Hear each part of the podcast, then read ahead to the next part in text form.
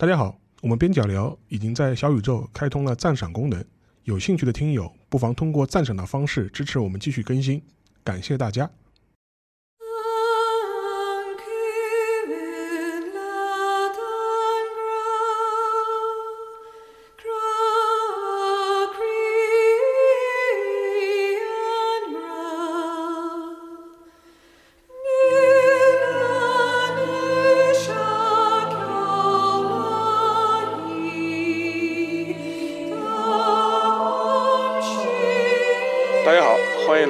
周的边角聊，这礼拜呢，由我跟郑世亮两位主播来跟大家聊一聊切尔诺贝利啊这样一个历史的事件。当然，我们都知道这个事件本身的话，实际上已经过去了这么多的时间。但是它这个阴霾啊，似乎还是一直笼罩在整个人类社会。而且，其实我们也都知道，核能源这样一个技术发明以后，它在给人类带来了很多便利的同时呢，始终是有一个阴影是缠绕在我们的头上面。即便是在切尔诺贝利这样一个核事故发生之后，至今，呃，各式各样或大或小的一些核事故和或者是核安全的一些隐患，呃，似乎也在缠绕着我们。更何况，其实我们也都知道了，最近，比如说，因为日本福岛它核事故的原因，导致他现在都还在为处理他的核废水啊，引发非常多的一些风波。所以说，我觉得这可能是一个看上去离我们比较远，但实际上离我们生活非常近的这样一个话题。而且我也注意到，就是说现在围绕核能源这样一个讨论啊，其实也变得越来越多。一方面，我们似乎觉得核电或者是核能源它有一种隐患在，但似乎我们也离不开它，因为我们在面临一个能源的紧缺，又面临一个全球变暖的这样一个危机，化石能源似乎不是那么的靠谱的情况下，核能源似乎又缺少不了。所以说是一个很有意思、很纠结的这样一个话题。之所以想到这样一个题目，其实也是跟我最近的阅读经历有关系啊。最近我也是把那著名的东欧史研究专家普洛基教授的两本书，呃，看了一下。其中有一本的话，国内其实前两年也出过，就切尔诺贝利部悲剧史。然后最近呢，其实他也有本新书，是讲述除了切尔诺贝利之外的数次其他地方发生的一些核事故。所以说，这这两本书结合起来看的话，我觉得，呃，似乎是一个非常有意思的一个人类利用核电，然后遭遇各种各样核。事故的一个历史，这两本书的阅读体也让我想到可以聊一聊这个话题，然后我就找到了郑世亮，然后郑世亮其实对普洛基其人啊，其实也是关注很多，因为普洛基教授他现在是在哈佛大学担任东欧史的呃讲座教授，但他的眼界也非常的宽广，除了我前面提到的关于啊切尔诺贝利的一些研究之外，实际上他是一个东欧史方面非常有造诣的这样一个专家。嗯，对，各位好，非常开心啊，本周能够聊这样一个话题。其实聊这个话题呢，确实相当大的一个原因，是因为普罗基教授他本人的这个专注，啊，说起来还蛮诧异的。我发现我之前读了那么多关于切尔诺贝利、关于核事故的书，呃，但是我惊讶的发现，像普罗基教授这样用一种历史学家的专业的态度和专业的方法，用他自己的话来讲，就是拉一张时间表，按照时间序列对切尔诺贝利的相关的事件和人物做一个梳理。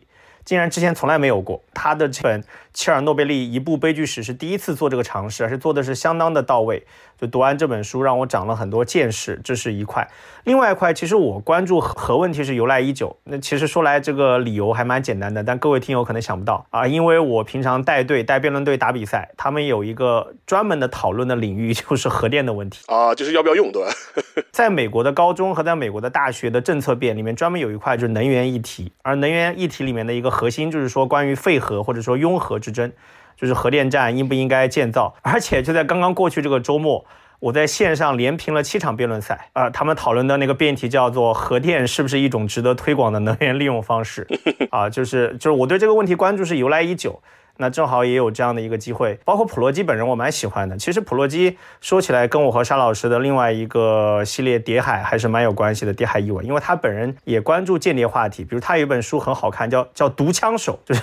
啊 慕尼黑的秘密间谍，也是关关注冷战时期的间谍。就这个人，就是他的著述非常的多样，而且多产。就我们这次稍微呃了解了一下他的这个著述，翻译的没有翻译的 加起来有几十本，而且涉及的面向非常的广。我关注他还有一个很特殊的原因啊，这个。就俄乌战争有关，俄乌战争期间，我比较关注两个美国学者的发言，一个就是那个蒂莫西施奈德，他是耶鲁大学的东欧史的教授，搞乌克兰研究的，听他的播客或者看他的视频，他也经常接受西方媒体的采访。还有另外一个就是那个普罗基教授。因为他是哈佛大学乌克兰研究中心的主任，呃，然后他本人又是乌克兰人，而且他在那个苏联生活过，他是在苏联解体之后才去到美国去继续从事东欧研究的。他之前有一本书我也蛮喜欢的，呃，就叫《欧洲之门：乌克兰两千年史》。事实上也是因为俄乌战争让这本书一下子走红，变成一本网红书，大家都在讨论它啊。所以我觉得，不管是基于我对普罗基教授的关注和喜爱啊，还是基于我本人对核电的一贯的这样的关注吧。那我觉得今天跟沙老师有机会聊聊这个话题也蛮开心的，也希望给大家带来更多一些我的思考和信息量吧。是的，呃，首先可以简单介绍一下普罗基教授，因为他这个人的背景其实挺有意思的。他是一九五七年出生的，今年大概六十五岁、六十六岁，就基本上这样一个年纪。然后他出生的时候是在俄罗斯境内的呃夏诺夫格罗德，这也是伏尔加河边上的这样一个联邦州吧。他的父母是乌克兰人，当时因为在苏联的时代，当时他们父母在那地方工作。后他是童年的时候是回到了乌克兰，是在那个扎波罗热度过了自己的童年的时光啊。呃，扎波罗热这个地名，其实大家如果现在如果之前关注俄乌战争的话，这个名字其实应该经常能够听到。而且现在扎波罗热也是一个 非常要命的一个核电站的这样一个所在地。所以说，似乎就是核电啊、核啊，似乎也跟普罗基教授啊，就是纠缠在一起。当然，也跟乌克兰当时在苏联定位是有关系的。就是说，他在苏联的这样一个体系之内，他要扮演这样一个能源基地、资源基地的这样一个位置。他自己本人实际上面，他就有亲戚被卷入过那个切尔诺贝利的事故，因为由于参与过切尔诺贝利的一些抢救啊，或者一些救难的一些生活，导致啊，就是身患相关的一些辐射病。而他自己本人似乎也之前也被。判出，就是说他自己就说是，呃，免疫系统啊，似乎是受到过一些影响。当然，所幸就是说是没有大碍，最后就说是还是能够恢复健康了。所以说他自己本人的话，呃。基于乌克兰人的这样一个身份啊，似乎会就会很天然的对切尔诺贝利这样一个问题、这样一个话题啊，就投入别样的这种关注。然后就跟前面郑世亮提到的一点，就是说，实际上面，呃，切尔诺贝利事故之后，围绕它的相关的一些研究，其实书非常多，我们也都知道，甚至也有一些呃访谈、文学作品。但是真正是以一个历史学家的一种方式去切入，进给他进行研究的，而普罗基倒是真的是第一本，而且。他这本书是采取了一个呃非虚构的一个写法，但是他的很多资料都是我来源于苏联解体以后的一些呃逐步公开的一些档案，结合到既有的一些访谈，所以说是一个呃既很好读也非常扎实的这样一本书。嗯，其实我觉得对普罗基来讲，切尔诺贝利事件是他生命当中的一个重要事件，可以说是某种意义上改变他的一生。为什么这样讲呢？啊，因为切尔诺贝利事件它的爆发的时间应该是一九八六年的四月二十六号，然后当时呢，普罗基和他的家人距离核反应堆的距离是非常近的，就是五百公里，所以当时他们可以说乌克兰人作为这样一个族群也好啊，作为这样一个整体也好，其实他们的生命是不同程度的被这样一场巨大的核灾难改变的啊，所以，简单来说是他们共同遭遇了一个情感上的巨大的创伤，就从此心理上就蒙上了一层非常浓厚的阴影。而且刚刚沙老师讲说，普罗基自己也检查出来一些问题，他应该是检查出来甲状腺方面的问题啊，就这个对他是一个怎么讲，就是一个疤痕吧，或者一个痕迹吧。是是，随时在提醒他说，这场灾难其实并没有离他们远去，在他们身上都留下了印记啊。所以他自己讲说，呃，他为什么要去研究切尔诺贝利，为什么要去写这样一部切尔诺贝利一部悲剧史？他的一个最根本的动力或者说初心，就是说。他要以一种历史学家的严谨性和客观性啊，来记录这样一场造成重大的生命损失，甚至直接改写了苏联的这个历史发展方向。当然，也从而改写了乌克兰的方向，因为原本乌克兰只是呃苏联下属的这样的一个加盟的邦国。他曾经在接受应该是接受《经济观察报》的采访的时候吧，啊，他就谈到他其实他在他年幼的时候，他和他的家人对待苏联都是有相当强的认同的。这个认同是伴随着后来苏联解体之后。啊，包括当然也跟七十年代、八十年代的众多的政治事件、政治运动相关，是有个逐渐演变的过程的。所以，当我们关注切尔诺贝利，呃，尤其是关注普罗基教授笔下的切尔诺贝利，我们一定要去关注他和乌克兰人民的这样一些生命体验，关注这样一些呃政治的、社会的、文化的东西。而不是单单就灾难谈灾难，或者说就核技术谈核技术，这个其实也是我觉得普罗基教授的这个著作最最宝贵的一点，就他始终是强调啊一个微观的基层的视角啊，去从千千万万的普通人的角度来看待这样的核灾难。然后另外一个他会非常强调共情。还会充分的带入各个不同层级的既有伟人，比如他写那个当年的古巴的这个核危机，还会同时带入呃肯尼迪和赫鲁晓夫，但是也会带入呃苏联的飞行员或者美国的一些相应的中下层的政府官僚，他的带入和共情的这样的能力是很强的。那当然这样一来也会让他产生一些自己的情绪伤害。他自己讲的说他呃去翻看克格勃解密之后的档案，去研究当年的切尔诺贝利的真相，去把这个时间的顺序列排出来的时候，他觉得他的情绪受到非常大的伤害，因为他的研究方法就是这样的共情式的代入非常强的啊，以至于他有段时间没有办法继续，是等到后来他平复之后才继续研究啊。所以普罗基的研究是非常有他自己的特点的。对，当然包括切尔诺贝利了，也包括他之前另外一本就是讲那个。呃，古巴导弹危机新史，然后这本书里面其实都采取了类似的这种写作方式，因为他一方面会把视角，就是说是在呃国家领导人和基层的最一线的这样一个普通人之间做频繁的切换，就跟前面提到的，就哪怕是他是在讲那个切尔诺贝利这样一个故事的时候，他既会讲克里姆林宫在发生什么，在讨论什么，同时他也会把视角切换到，就是说在乌克兰当地的一个普通人眼里，事故对他造成的影响，或者是在第一时间他是怎么看待呃这样一个事故的。所以说这是一个比较有意思的这样一种写法，而且实际上面，他也似乎尝试了通过这种方式啊，把整个事件，然后有给予大家一个非常立体的这样一个呈现。我觉得就说，要不我们可以先。回到那个事故现场本身啊，就是既然它是呃采取了这样一个理时间线的这样一种写法，我们就可以把视角移到其实就一九八六年四月二十六号凌晨的这样一个时间点，因为在当时的话，切尔诺贝利的第四号反应堆它在进行一个呃新的一个发电容量的一个测试，在这个测试过程当中啊，就是发生了意料之外的爆炸。但比较有意思的是，实际上面我们事后来看的话，在爆炸发生之后，呃，在第一时间，呃，无论是乌克兰方面还是在克里姆林宫方面，似乎都没有及时的掌握，呃，切尔诺贝利到底发生了什么，或者这个事故到底有多严重。呃，这里面就是我可以给大家稍微分享一段，就是说是当时啊，就是四月二十六号凌晨的时候，当时苏联能源部的。副部长阿列克谢·马库辛向克里姆林宫啊，就是发去了一份紧急的报告。他当中就提到了一个呃当时的一个情况。但比较有意思的是，在这样一个呃报告当中，他会会这样写：他说，在八六年四月二十六日凌晨一点二十一分，切尔诺贝利核电站第四号反应堆在进行例行维护时，反应堆顶部发生爆炸。据切尔诺贝利核电站站长报告，爆炸导致反应堆的屋顶和墙壁部分倒塌。机器大厅的屋顶有几个面板和反应堆的舱的辅助系统单元受损，并造成屋顶起火。凌晨三点三十分，火被扑灭。工作人员在采取相关措施啊，就是冷却反应堆的活跃区。最后又说了一句，他说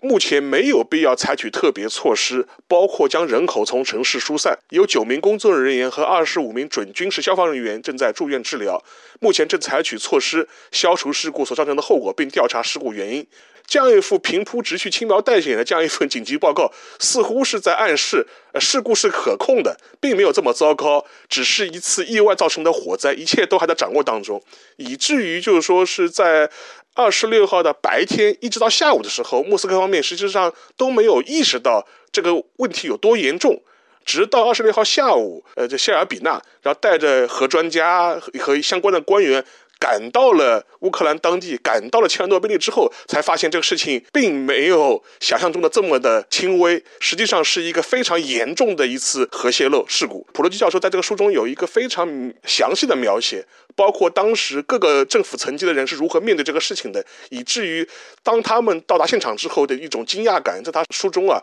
给予了非常详细的这种描写。当时跟着谢尔比纳。呃，一起去的当时的在现场负责的首席的呃核专家勒加索夫，当时他有一段话我印象非常深刻。他说：“我们在距啊，就是普里皮亚集成八到十公里的地方，我们开始发现核电站的上方笼罩着一片深红色，准确的是这种猩红色的光芒。这样的景象让我们大吃一惊，这是我们从来没有见过的这种样子。所以说这一些情形啊，现在读起来也是触目惊心的这种感觉。嗯。”刚刚沙老师提到的这个苏联的核科学家勒加索夫，就是他的全名应该是瓦莱里勒加索夫，他是那个莫斯科国立大学的教授，也是那个当时苏联应该是最权威的这方面的原子能研究所，叫呃库尔恰托夫原子能研究所的副所长。而且他还有一个非常了不起的一个记录，他是苏联历史上最年轻的科学院的院士，也后来也做了这个切尔诺贝利的这个核事故的调查委员会的主任委员。是，当然为什么要提他呢？就在之前 HBO 那一部非常走红的剧，就切尔诺贝利里面，他是剧中最关键的人物。然后演他的那个演员也是一个我还蛮喜欢的男演员，就是《王冠》那个英剧第一季里面 演乔治六世的那个演员。对，他也演过那个福尔摩斯，演过大反派。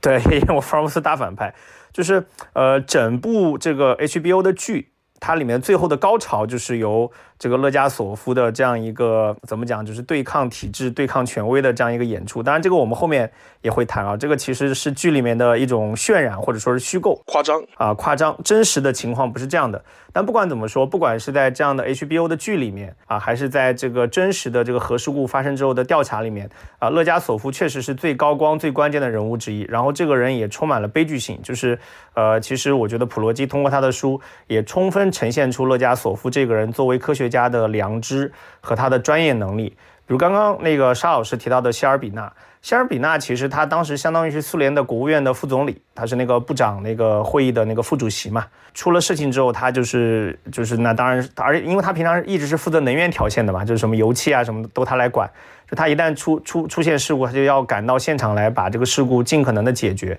啊，其实他跟勒加索夫的关系是蛮值得玩味的，就是这种技术官僚和科学家之间，其实本身就存在一些天然的矛盾或者说分歧，啊，但是在这个过程当中，啊，两个人慢慢的和衷共济，然后一起解决问题，让勒加索夫在这个问题当，在整个过程当中怎么样去发挥他的专业知识，啊，怎么样去排除万难，啊，来争取最后的问题的解决，就呃，普洛基是梳理的非常的清楚，但是说实话，我看这段的时候看得非常的揪心。因为你知道最终是个悲剧啊，所以当这个悲剧倒推回去，把这个过程当中的细节给你抽丝剥茧的把它还原出来，然后你看到有那么多的环节，明明可以不去扩大，可以争取在小范围解决，最终还是扩大，你会觉得非常难受啊。所以我这个书呢，我说句实话，呃，我我就写的是非常好的，很水平很高的。但是就像看那个剧一样，你看完之后你会觉得心情非常沉重，它不是一个会让你感到很愉悦的东西，它是会让你去想很多、去思考很多的这样的一些作品。因为实际上面事后来看的话，就是说切尔诺贝利核电站它四号反应堆的爆炸。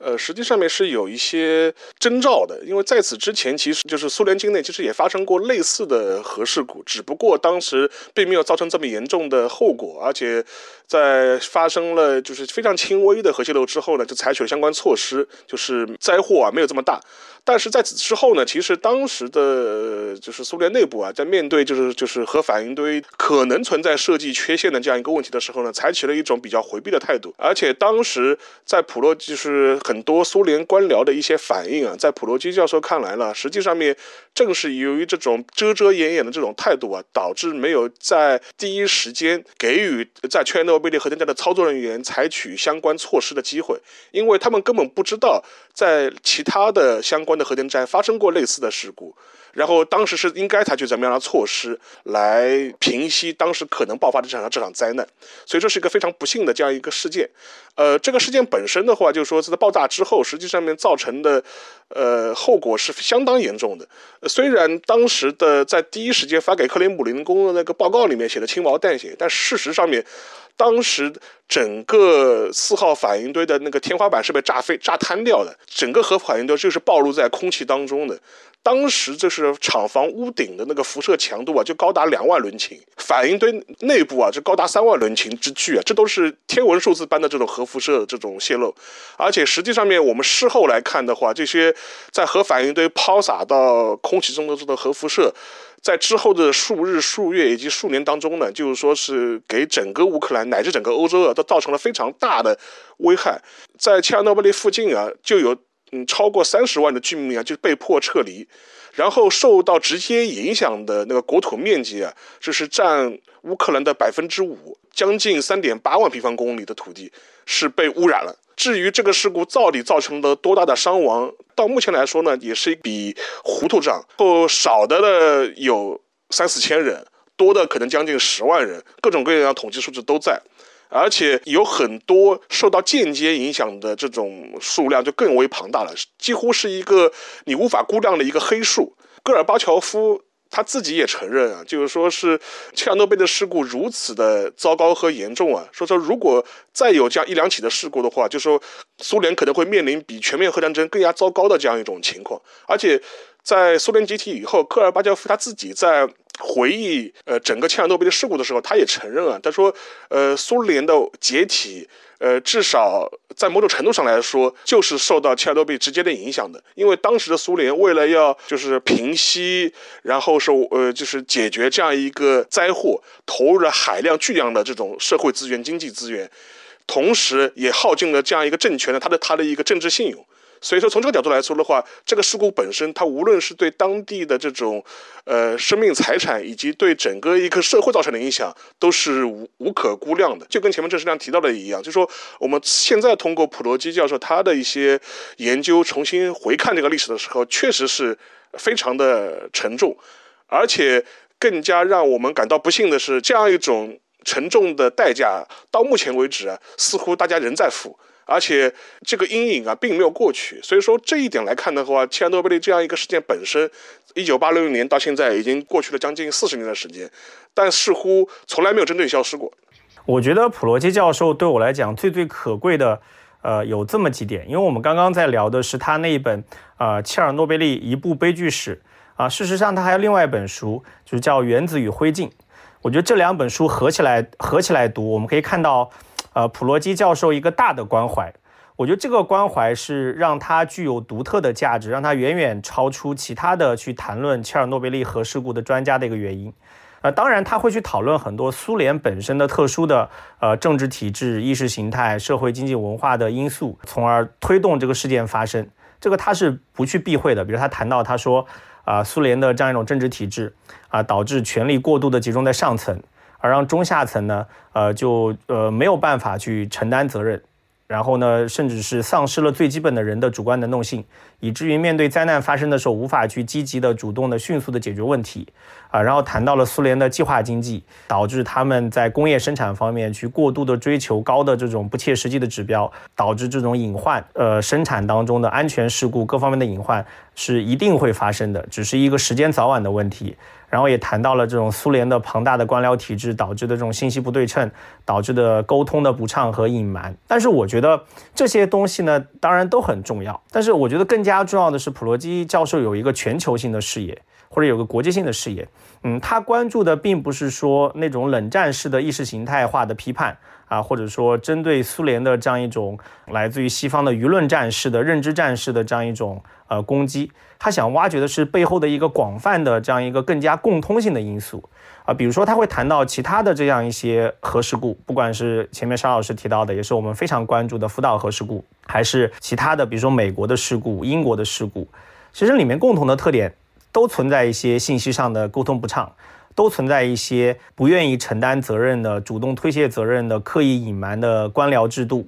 都存在一些安全操作方面的不规范和失误，也都存在一些技术上的落后。当然，我前面谈苏联的时候忘忘了谈这一点。呃，普罗基教授也专门谈到，那个时候，呃，苏联的这种相关的技术是比较落后的，也都谈到了因为冷战时期的这种国际合作和区域合作的匮乏，啊，导致导致大家没有办法进行有效的沟通和交流，没有办法把很多本来可以避免的问题扼杀在摇篮中。因为那时候苏联是尤其是被隔离掉的。呃，它可能是孤立在这种国际体系之外的。你看，全球化时代开启之后，国际上核的合作就多了很多，大家可以共同讨论，呃，商讨出一些解决问题的机制，通过合作的方式来把很多隐患消灭在襁褓之中。这是我觉得普罗基教授特别可贵的一点，尤其是他还是一个自己的亲人也好，他本人也好，他朋友也好，可以说是深受这个切尔诺贝利之害，呃的这样的一个直接的当事人，他完全有理由去。呃，痛恨苏联，他甚至是他要发泄一些情绪，我们也是可以理解的。但是我觉得最可贵的，他完全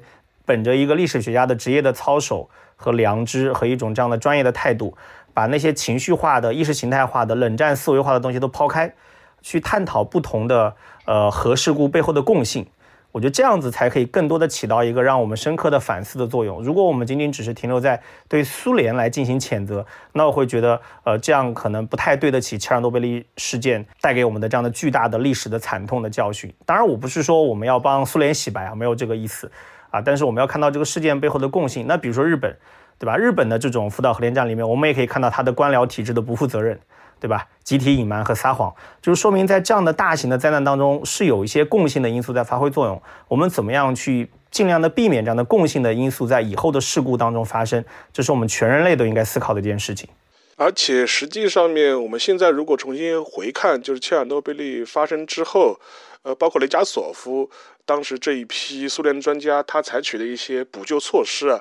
因为现在对于这些补救措施是否真的有效，或者是甚至会产生呃帮倒忙，呃都是有可能的。就比如说一开始的时候就提出来就是要往那个呃切尔诺贝利那个核暴露的核反应堆，就是空投撒那个硼砂嘛，对，然后为它降温，然后要隔绝温度。但事后来看的话，这些措施本身似乎未必有当初想象中的作用，甚至会产产生一些副作用。就比如说，当时因为冷却水，就是说是蔓延出来之后，就有可能会污染整个地下水嘛。然后相关的一些呃作业的话，似乎也是跟当年大量的硼砂投放导致整个地基。基础受到影响，然后以至于那个地下水有可能会，呃，受到污染是有相关的。当然是普洛基教授呢，其实也采取了一个比较，呃，就还原当事人的这样一个角度来看这样一个问题。因为我们现在是在事后在在检讨这样是当时采取的一些措施的时候，你可以指出，呃，有有哪些不足，可能有哪些隐患。但是对于当事人来说，他们面对一个从来没有遭遇过的这样一个核事故，只能采取一切他们能够想到的方式。可能有用的方式来补救。呃，这个时候呢，其实当时实际上面我们也都知道，呃，为了要处理这样一个核事故，当时苏联是投入了大量的人力和资源。从那一九八六年四月事故发生之后，到一九八六年年底，当时苏联方面动用了超过二十万的军人投入这样一个抢险救灾的工作吧。在此之后的数年，就是投入到相关作业的人数就超过了六十万人。然后这些数以万计的什么事故清理者吧，其实都是冒着剧烈辐射的风险，然后是要在用自己的这种身体健康在换取一个灾难不再扩大的这样一个结局。当时那个雷雷加索夫他是一个亲历者，而且是也是目个整个的过程，而且实际上面，呃，普罗基教授在他里面就描写过一些细节，就非常有有意思。他就专门提到那个雷加索夫，他作为一个当时在现场的一个首席科学家，他是采取了一种跟这些军人和事故清理者共进退的这样一种态度。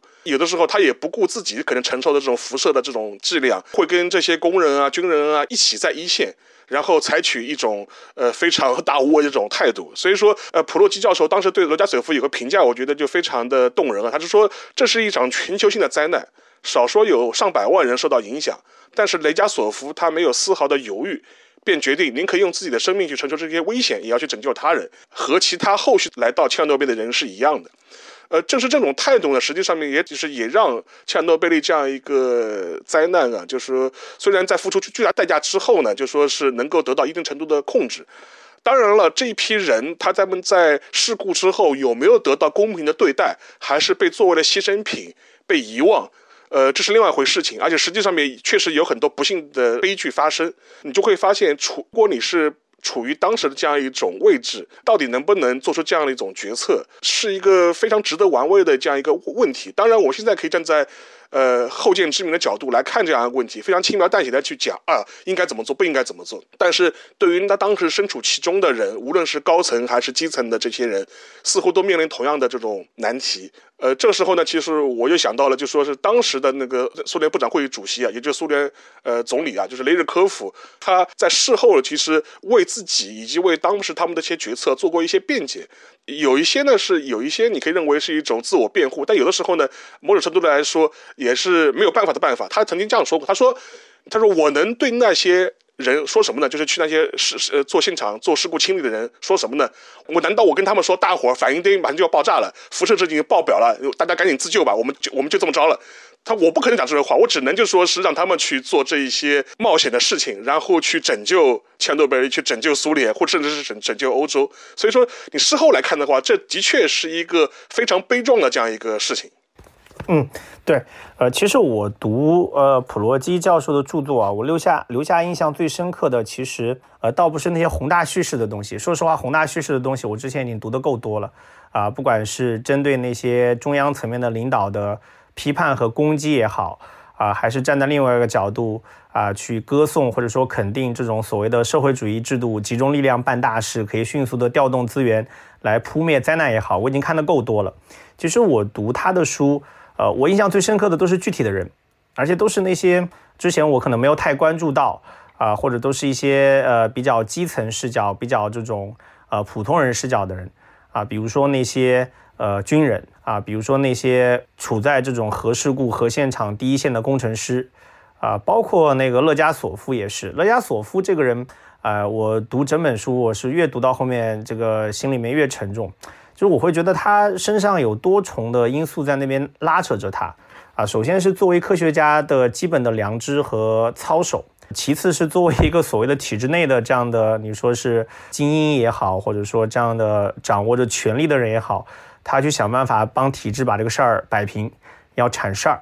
另外一个，他后面还有一个国际上的交流这一块，书里面写的很精彩啊。其实这个事情之前也有很多渲染了，包括在 HBO 那个剧里面，这是个重头戏。在国际上交流，他怎么样面对欧洲的这种国际的科学同行，去仔细的去分析，去认真的评估，去比较诚恳的去交代这个切尔诺贝利事故当中的种种啊，包括他最后在国内的受到的不同方向的攻击和不理解，以及他最后。呃，心理崩溃自杀，呃，已经没有得到国家荣誉的肯定，这个就构成了一个非常悲剧性的、非常立体的一个人物。呃，我觉得最让我难过的，也是最让我震动的是一个细节，就是书里面，就是切尔诺贝利那个书里面写到，就他最后决定自杀之前呢，他离开自己的办公室，把东西都带走了，带回家，他还带走了一张照片，那个照照片一直放在他的办公桌上，是他最喜欢的照片。呃，里面是切尔诺贝利核事故现场的两只鹳，就是那个鸟嘛，那个金头鹳的鹳。他为什么喜欢这张照片呢？因为有这两只鹳，说明核事故现场出现了生命的迹象，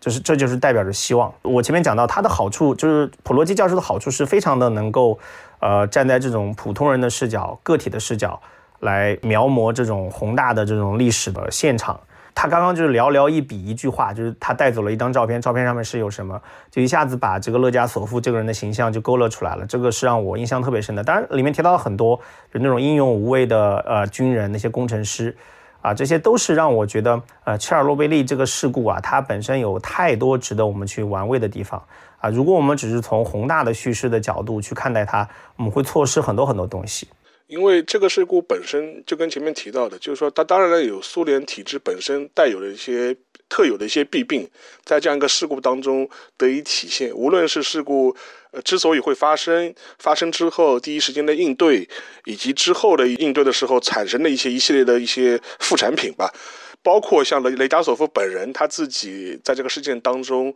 迎来了一个非常悲剧性的这样一个结局啊，呃，或多或少其实都跟当时的苏联特有的一些体制性的一些问题啊直接相关，这是一部分。但是另外一方面的话，其实就跟我们前面提到的，就是说普罗基在他另外一本书里面，其实也提，就是原子就也就是原子与灰烬里面，其实也还在探讨这个问题。他说，类似的核事故啊，其实并不是苏联的 专利，其他国家同样会产生，因为。他在写完就是切尔诺贝利之后啊，因为他当时他就说他会会去，呃，世界各地做一些相关的一些讲演。他在美国、在欧洲、在澳大利亚做演讲的时候，他说读者们都是会经常问他一个问题，就是说，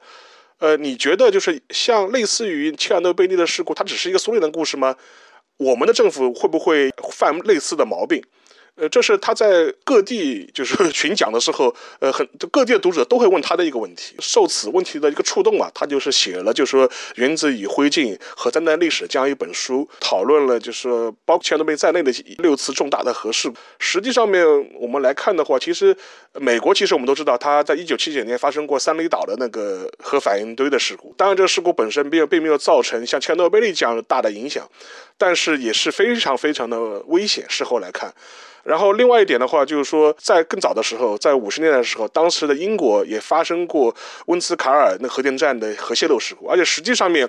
这样一个核泄漏的现场。目前都还是属于一种，就是类似盖了一个石棺一样，就是有待处理的这样一种状态。这个事故本身发生之之后，当时的英国政府是也是采取了一种掩盖的一种态度。比较有意思的是，当时的英国首相就哈罗德麦克米伦，他甚至对美国方面都一度三缄其口，他担心就说这个事情会引发不必要的一些恐慌。然后我们事后来看的话，这个事情的话严重程度的话，实际上也是非常之高的，而且潜在的危险也并没有完全的消除。当然了，像类似于现在我们前面提到的，像福呃福岛的核电站的事故，到目前为止其实都还是属于一个烂摊子的这样一种状态。所以换句话说，类似的事故啊，我觉得并不是苏联的专利啊，就是在各个国家都有可能发生，而且某种程度来说，似乎也跟体制本身并没有决定性的联系。呃，当然，某一种体制它会放大某一方面的这种隐患。但是似乎各个国家在处理类似核问题的时候，都会有一种相近的这种措手不及啊，或者是掩盖式的这种本能的这种反应，这是一种普遍性的现象。这也是普罗基教授在他这本《原子与霍金》论当中去着重分析的。同时呢，他也是问出了一个前面郑世亮老师也提到了，就是他在做了很多辩论的题目一样，就说核电这个东西到底应该是怎么去怎么面对它？我们人类似乎无法摆脱核电。它带来了这些负面的这种东西，也就是最近吧，我还看到一个新闻也很有意思，就是日本的一批科学家，一批日本的一批做地质研究的科学家，呃，他们联合起来开了一个记者发布会，就说是号召一个什么问题呢？就说是日本的话，它也有很多核电站嘛，他们在处理核废料的时候，现目前是采取一种呃深层掩埋的方式。就是把这种产生的核废料埋进就是三百米以下的这种非常深的这种地下，用一个比较妥善的方式能够把它保管起来，留待以后呃进一步的降解处理。但是这些日本的地质学家就认为，就是在日本这样一个地质构造变动很大的、很激烈的这样一呃地质环境当中，不适宜做深层掩埋。呃，万一发生大的这种地质变化，呃，板块的这种变化，或或者是甚至是地震，有可能会导致这些深埋的核废料泄漏，这是一个巨大的隐患。所以说，他们号召日本政府，呃，你宁可把这些核废料就是放在地面进行处理，虽然它的成本更高，但是它有可能造成的危险啊，不会像深埋地下一样这么的严重和难以处理。这也是一个非常鲜明的这样一个例证啊。也是在显示我们，就是说，现在就是我们面对核电的时候，这样一种问题啊，不会短期内消失，这种隐患始终是存在的。日本的福岛核电站这个例子呢，说实话，实在是把西方的从专家到民到民众都搞破防了，真的是搞破防了。因为他们过去呢，就是我们不妨尖刻一点说，他们其实围绕切尔诺贝利核事故编造出来一种意识形态的神话，就是说的直白点，就是只有专制独裁国家。啊，只有苏联这种邪恶国家才会搞出这么大的草菅人命的这种事故出来。可是日本呢，它是一个民主国家，然后日本也向来是以这种文明礼仪、高素质的国民形象闻名于全球的。而且日本的整个的官僚，呃，过去至少过去是以这种效率高而且比较严谨的形象来示人的，这种组织性、纪律性也是很强的。结果一个福岛核电站出来，通通把这些东西推翻掉。我就看到过有一个美国的一个民众吧。他在跟一个专家进行交流的时候就说：“他说像日本这样的国家尚且不能够遏制核事故的发生，而且搞出福岛核电站这么大的丑闻，那其他还有哪个国家和地区一定能够避免核事故发生呢？就就搞得这个专家也很尴尬。就是你可以发现福岛核电站之后，全世界的这种欧洲的，比如说德国也好啊，我们国家比如说台湾地区也好，还有美国也好，都出现了这种此起彼伏的这种民间的这种反核的这种环保运动。”其实就跟福岛带给他们的心理上的冲击是直接有关系的，因为这个东西确实是你很难解释，就他们过去所习惯性的很多解释性的话语，就通通就无效了。所以这反过来，我就就觉得就更加体现出来普罗基教授作为一个学者的严谨性和客观性，他关注的是一个共通性的东西。其实我读他的书啊，我总结出来几条啊，就不一定全面啊，但是我这是我印象最深刻的。就核事故这个东西，它为什么那么那么容易发作呢？我觉得是有这样几个根本性的矛盾，你很难协调。一个就是核工业本身的国际性和它所要求的保密性之间的矛盾，这这就他这个普罗基讲说，一开始核工业它就是要求国际协作的，因为它涉及的范围很广，涉及的技术门类很复杂啊，要求各个国家的科学，而且造成的后果也是国际性的。对，所以你一开始叫防微杜渐，未雨绸缪，要建立国际性的合作的机制来预判，来做好这方面的预案啊，要求大家在一起，不管是政治领袖也好，还是行业专家也好，大家坐下来谈，开诚布公。对吧？集思广益，互相补充，这是一个核工业的这样一个国际性的要求，但偏偏它又要求保密性。然后普罗基就非常，他就是普罗基很好玩，他很有幽默感啊。待会儿我会跟大家讲他怎么有幽默感。他说，但核工业又是如此之特殊，你见过还有其他任何一个产业的所谓的间谍真的被抓去判刑或者说上电椅的吗？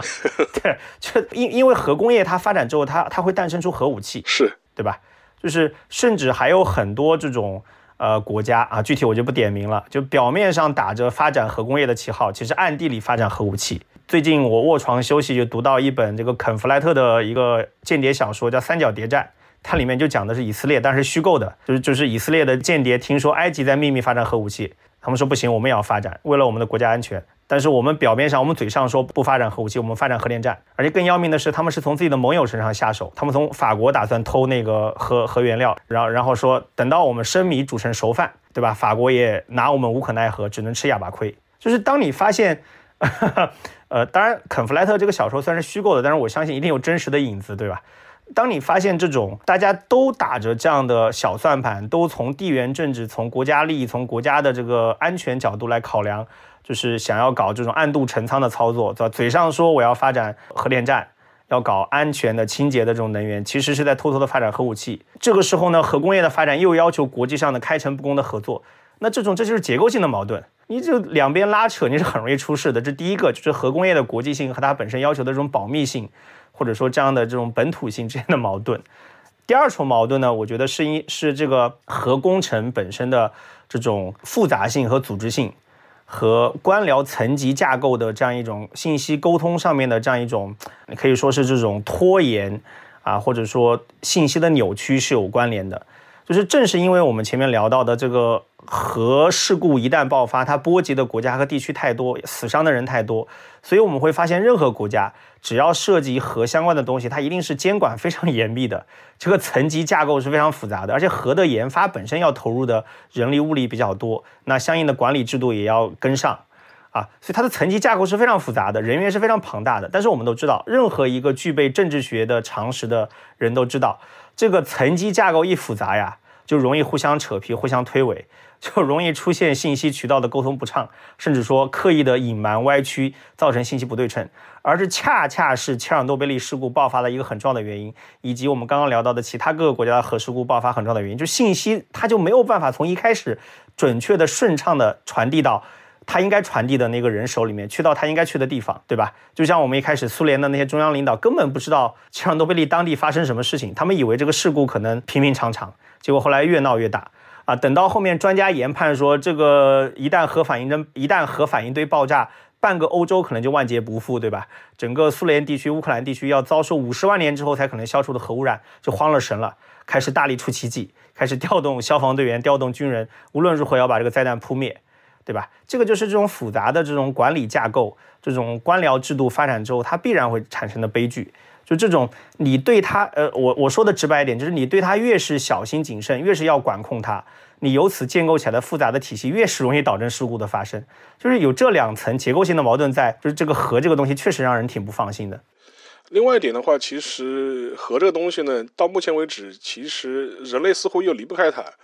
我们可以看看，在全球变暖的这样一种大环境之下，我们现在都都已经十一月了，就是说还是能够穿短袖出门啊，就是这个全球变暖已经是一个不可逆的这样一种状态。然后化石能源的这样一种问题啊，似乎也变得迫在眉睫。但是如果你想，呃，从化石能能源过渡到所谓的绿色能源，呃，在短期内其实你是离不开核电的。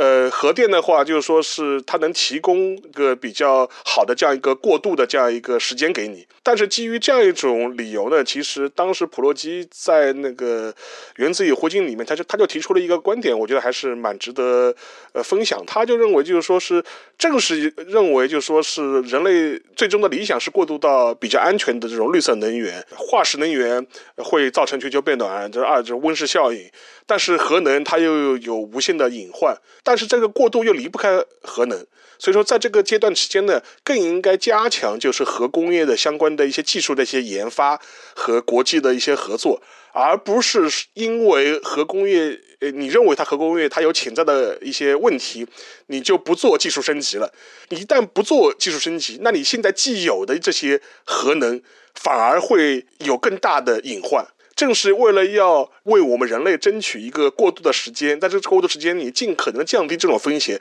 你才要更进一步的加强核技术的一些研究。呃，在充分认识到它危险性的情况之下，才能够谨慎的、有节制的去利用核能。我觉得这个观点是非常有洞见的，而且是也是非常有价值，而且也是非常现实的。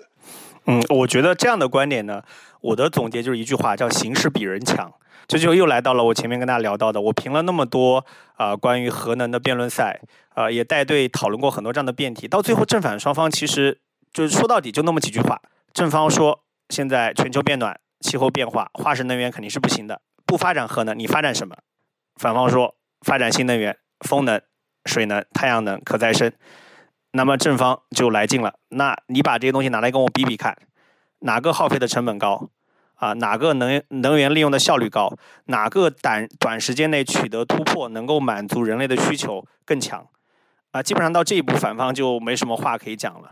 啊，那只能呃回到之前我们提过的各种各样的拿这种重大的核事故来打击正方，啊，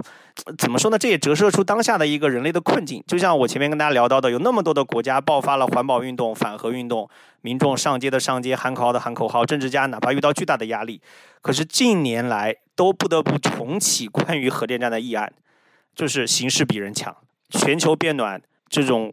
问题摆在我们面前。因为其实我就想到，就是，就各种各样或大或小的这种环保组织啊，就是或者是环保人士啊。呃，就上街啊，反核，对吧？但问题是，我就我我我就每次看到这种场面，我就会心中就是非常阴暗的，就是想个有有一个问号就冒出来了，说那你们夏天开不开空调的？就是你就是你一边开着空调的，一边吹着冷气，然后一边说哎，我们不要，我我们反核的，用爱发电。我觉得这个肯定也不肯定也不是个办法的。对这方面，其实可以跟大家举几个实例啊，我就举法国为例。啊，法国真的是有些环保人士让我蛮佩服的，我印象特别深。我上大学那个时候，呃，我的辅导员是环境工程的博士，啊，我当时就跟他聊天也是聊到核问题，啊，我刚刚就跟沙老师一样提出了同样的问题，我说很多人啊嘴上主张说要环保。他们真的会去身体力行的环保吗？他们有本事夏天不开空调啊！我辅导员当时瞥了我一眼，他说：“你知道吗？法国真的有环保人士啊，面对这种夏天的高温不开空调，最后活活的把自己热死了，应该是得了什么类似的病吧？就是送到医院就死掉了，热射病啊，啊热射病啊，就是。然后我去了解了一下，确实是会有这样的身体力行的猛士，但他们肯定不是主流，呃，可以说是无道一以贯之，就是就是坚持自己的价值观。那与此同时呢，法国又是全世界最主要的核大国之一。就他们的核电站的利用是非常的呃悠久的历史，而且相关的技术体系也比较成熟。我们国家其实跟他们有很多这方面的合作和交流，所以就真的很有意思。就是如果我们把这种核电的发展作为一个抓手去了解各个国家，就作为观察各个国家的政治体制啊、意识形态啊、社会文化呀，包括技术发展、工业的体系发展，非常有趣。就是你法国是同时存在这样一种。也可以说是比较左的、比较激进的环保主义的这样的意识形态，也存在这种比较稳健的啊、比较务实的、比较这种老老实实的去遵循这种现代工业发展，就是去发展核电的，就是这两种思潮、两种体系同时存在，就非常有意思。因为这样一个议题啊，其实我觉得肯定是常写常新，而且我觉得，呃，也是值得更多的角度进行探讨的。然后最后的话，其实我觉得我们不妨就是就是回到就是普罗基教授他自己这样一个历史写作本身来看啊，因为我觉得他是比较有意思，就跟我们一开始提到的，就是说。他的视角真的是非常广泛，就是从那个民族史、社会史，然后到一个非常微观的这样一个事件的一个探究啊，呃，都能纳入他的一个视角，而且 就是产量非常高，写的非常快，我觉得这让我非常震惊。就是说，这类似像他这样的，呃，就是说是历史写作者，尤其是他还是在全世界最一流的这种最高学府里面，这种学院派里面坚持这种写作方式，本身我觉得是挺少见的。我觉得现在的一般可能基于他，如果类似于基于他这样的一个。位置的这样历史学者吧，或者是在大学里当这种讲席教授的，还能像他这样，就是说是有如此高的产量，有如此广泛的视个研究视野，我觉得是非常难得。而且他，呃，最近还写了一本俄乌战争的一本书，是刚刚出版，是火热出炉。我对他的评价，或者说我喜欢他的点，主要是两个点。第一个点就像刚刚沙老师讲的，他的视野很广，或者用我自己比较喜欢讲的话，就是他的格局很大。其实他一开始他拿。他拿学位的那些研究做的都是跟乌克兰的近代早期历史相关的研究。但那个时候他就不是就乌克兰讨论乌克兰，他是把乌克兰放在中欧的背景下来讨论乌克兰。他的第一篇学位论文的研究呢，是关于一个大起义，叫赫梅。呃，利尼茨基起义啊，这个起义是相当冷僻的一个起义。说实话，我不是因为普罗基，我也不知道啊，我还专门去了解了一下这个起义。他就讨论说，这场大起义啊是怎么样被呈现给中欧和西欧的读者的。以及这个大起义是怎么样被理解和诠释的？然后他的博士论文呢，主要关注的是教皇制和乌克兰。他其实关注的是，呃，天主教在东欧的一个推广和乌克兰统一教会的建立。所以他其实是在一个欧洲的背景下研究乌克兰啊。包括他自己也也也讲，他说他对全球的问题一直都很有兴趣。他试图把乌克兰的历史、苏联的历史和全球的历史结合起来。他有一本书叫《啊最后的帝国：苏联的最后岁月》，他就这样写的啊。他写切尔诺贝利一部悲剧史啊，包括写一开始我提到。欧洲之门、乌克兰两千年史，都是把一些看起来是比较局部的地区的东西放到更广泛的国际背景当中，所以这个样子我就觉得让他有了一种呃其他的关注这个话题的或者这样的研究者和写作者所无法具备的这样一个格局感，或者说这样的开阔感，这样从而也就少了很多我们前面。吐槽过的这种意识形态化的或者冷战思维化的这样的一些东西，这是非常难得的。但另外一个我要说啊，恰恰是因为他是切尔诺贝利事件的亲历者，而且他在苏联生活过相当长的时间，所以他对苏联的发言非常的到位，就一点都不外宾。对对对，是的，是的，是的。啊，我们都知道，呃，现在有很多人喜欢外宾发言，比如他讲了一个很好玩的故事啊。他就他当年在切尔诺贝利事故发生很长时间之后，他重返现场啊，有一个比较年轻的本土的一个女性导游带着他去游览，然后呢，他当时就看到说那个当地，他就用了一个比方啊，他说当地就像那个庞贝城一样啊，庞贝城就是当时维苏威火山爆发之后就被毁掉了，但是呢，呃，里面的一切就像时间静止了一样，然后他当时看到那个窗户啊都打开，但是房内空无一人。啊，然后当时墙上还挂着一九八二年到一九八八年的这个克格勃的主席的画像。他说他甚至观察他是画像上面一个小洞洞，都若干年都一直保存在那边。然后他当时那个女导游问了一个问题，还是很好玩啊。他说墙上为什么有那么多写着面包啊、牛奶、奶酪的东西？这个东西是不是说明当时苏联的情况可能跟我们想象的不一样？它并没有那么差啊。当时普教授就开始批判这种 外宾言论了。他说第一。他说，生活在核电站附近的居民是有特权的，他们可以享受到超出其他一般苏联的公民生活水平多得多的这样的待遇。就打个比方来说，像我们国家五六十年代的飞行员待遇都是很好的啊。我原来在火火车上遇到一个老飞行员跟我聊天，他说他五六十年代的时候，他都可以顿顿吃牛肉，可以喝牛奶的。这不是当时的一般的中国人的待遇。那苏联也一样，你在核电站附近，你的这个待遇不是一般的国民水平。啊，然后那个普教授还有另外一个吐槽，他就很辛辣。他说，而且我们要知道，在苏联这个国家生活，宣传是宣传，生活是生活，你要把现实和宣传分呃分开。他说，他还引用了一个苏联笑话。他说，我们当时讲说，如果你呃打开冰箱，觉得肚子很饿，然后空无一物。不妨把冰箱的插头连到收音机上面，因为收音机里面什么都有。这个从这些方面就看得出来，他这个人是一个非常有现实感和非常对苏联的这种呃政治经济的安排和普通人的生活非常了解的一个人，所以他不太会受到这种表面文章或者官方的表态的蛊惑，他是能够把自己的切身的经验啊，跟这种苏联的日常的生活的场景，以及跟一些其他的他研究的宏大的问题，不管是苏联解体也好，还是切尔诺贝利事故发生也好，把。它关联起来，这是我非常欣赏他的，就是他很有格局感，同时呢也很有这种现实感。另外还有一个就是属于这种比较个人化的东西，我觉得他特别有幽默感。这个幽默感，我刚刚引用他的这种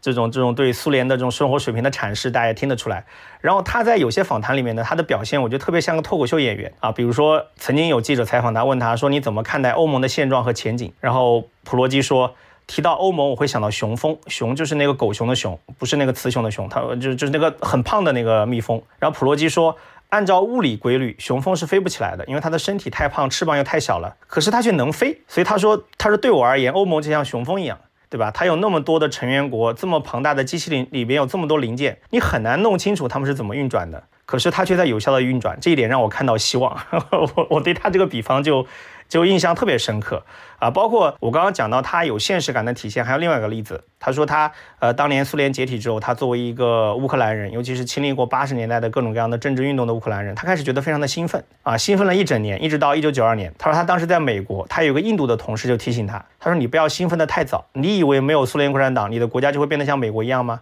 看看印度吧，这是一个很复杂的过程。然后那个普罗 普罗基说，他说嗯，他说我确实觉得啊，这个那种觉得自由民主到来之后会立刻带来国家繁荣的想法呢，啊，部分是因为我们呃天真的觉得苏联和美国是旗鼓相当的。所以我觉得这些表态都让我觉得普罗基是一个呃有着充分的现实感，然后又能够跳出自己的这种情绪化的东西，能用更冷静的、更全面的目目光。啊，来审视宏大问题的这样一个非常优秀的历史学家。而且我也想起他之前接受过那个 B B C 的一个采访吧。他当时采访的时候，正好是那个 H B O，就是那部《切尔诺贝利》，正好是在热播的时候。然后当时也围绕这部剧，当时主持人也问了他几个问题。他说他剧里面他就会安排一些相关的一些。情节吧，就比如说他会设计一个情节，就是说有很多这种科博的人一些人员啊，在切尔诺贝利事事故发生之后，呃，对当时的一些什么，包括索加洛夫这样的专家啊进行监听啊、监视，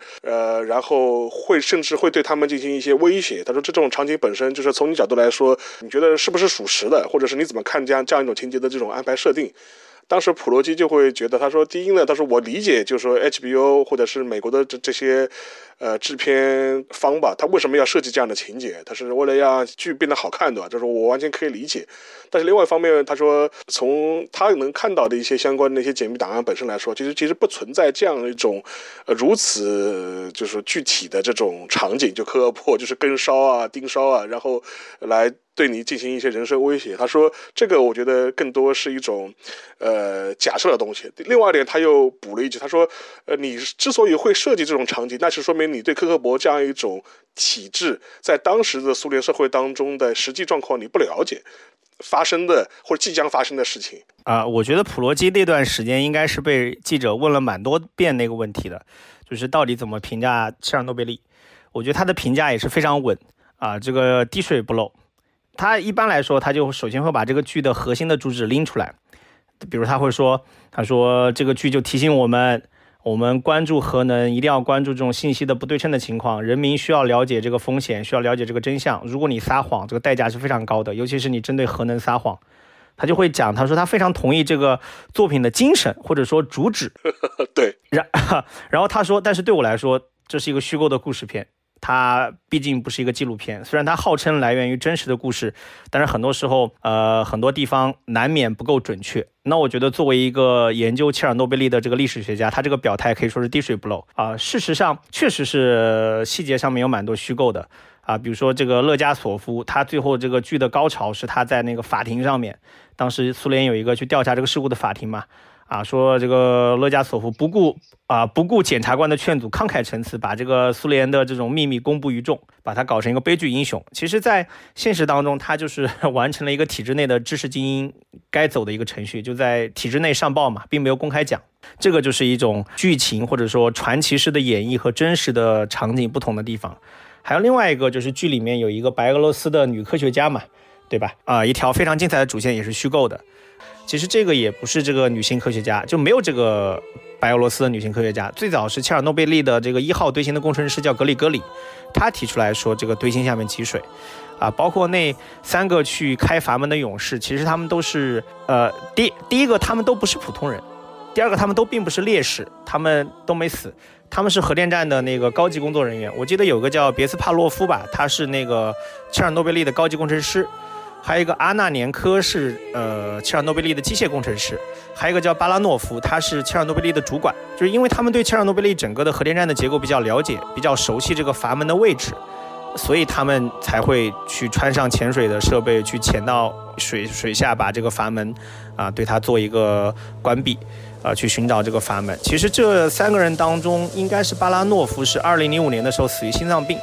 到了二零一八年的时候，另外两个人还在。啊，然后乌克兰当时是对他们三个人，对阿纳连科和别斯帕洛夫还有巴拉诺夫的家属颁发勇敢勋章，授予他们乌克兰英雄的称号。呃，这些都是历史上的细节跟这种，呃，剧里面的情节不一样的地方。啊。但是我觉得怎么说呢？就是我们还是要分清楚吧。就是剧它本身是追求故事性的这样的一个商业的这样一个虚构类的作品，而普罗基是一个严肃的历史学家，他的作品是一个探尽可能的还原历史现场的这样一个严肃的呃非虚构的作品，这是两条线。然后的话，今天呢，其实我们是围绕普罗基教授的一些著作，尤其是切尔诺贝利以及另外一本《原子与灰烬》啊，就是展开了一些讨论啊，也围绕切尔诺贝利的事故，围绕核电，呃，我觉得其实还是有很多话题还可以再进一步的延展开来的，将来说不定也可以聊聊，说不定，因为我觉得。更何况，我们我们眼皮底下啊，福岛核事故也在进行当中啊，这个事情并没有完，对吧？所以说，我觉得这个事件本身的话，也是值得我们给予更多的关注的。呃，我只是想提醒一下，上次我们聊完奥本海默，还挖了一个小岛秀夫合金装备和核武器的坑。是这个我们可以填，因为